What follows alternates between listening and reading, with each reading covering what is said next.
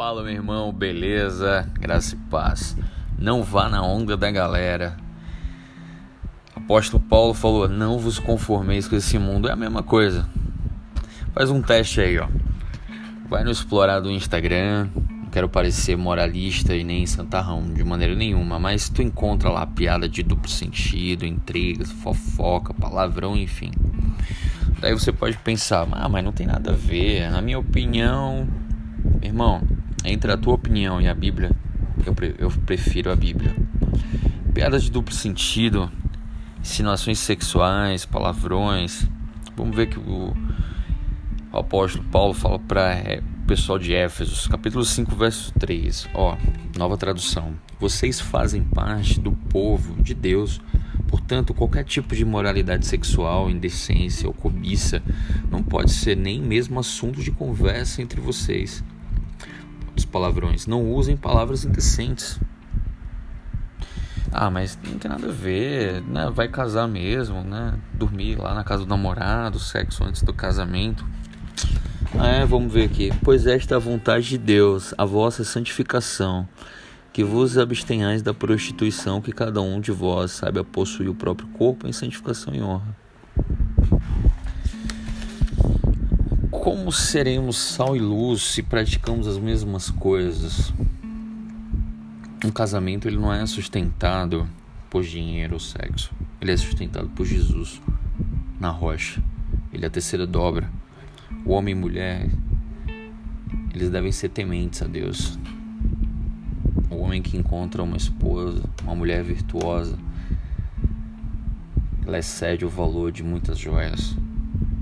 Os ídolos eles mudam conforme a época. Já percebeu? Na Idade Média, as catedrais, os mosteiros eram altos, dando uma, uma conotação do sagrado, a imponência da religião. Hoje, na modernidade, prédios, centros empresariais altíssimos Aqui mesmo no Tatuapé vai ter o maior prédio residencial de São Paulo.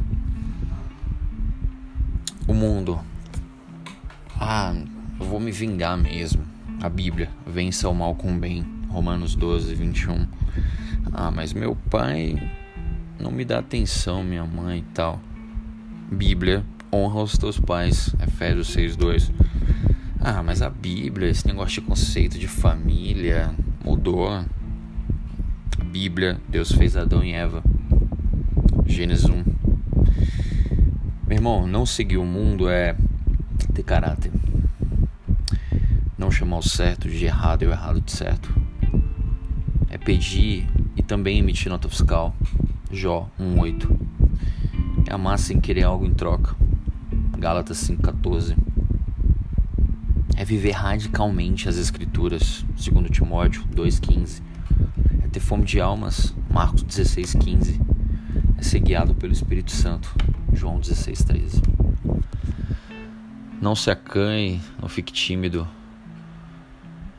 Vá em frente, mesmo que você não é da galera popular, mas você é dos eleitos escolhidos do Senhor.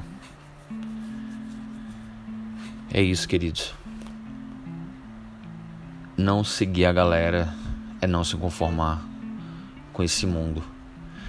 É sim ser sal e luz do mundo para influenciá-lo, para mostrá-los, para ser como luzeiros desse mundo, para ser como uma rocha firmada nos princípios em Jesus, porque sabemos que é o que está nos está sendo proposta a carreira.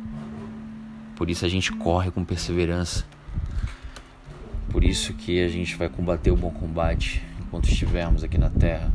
Viveremos o propósito de Deus e depois entraremos na cidade santa com o Pai. Então, é isso.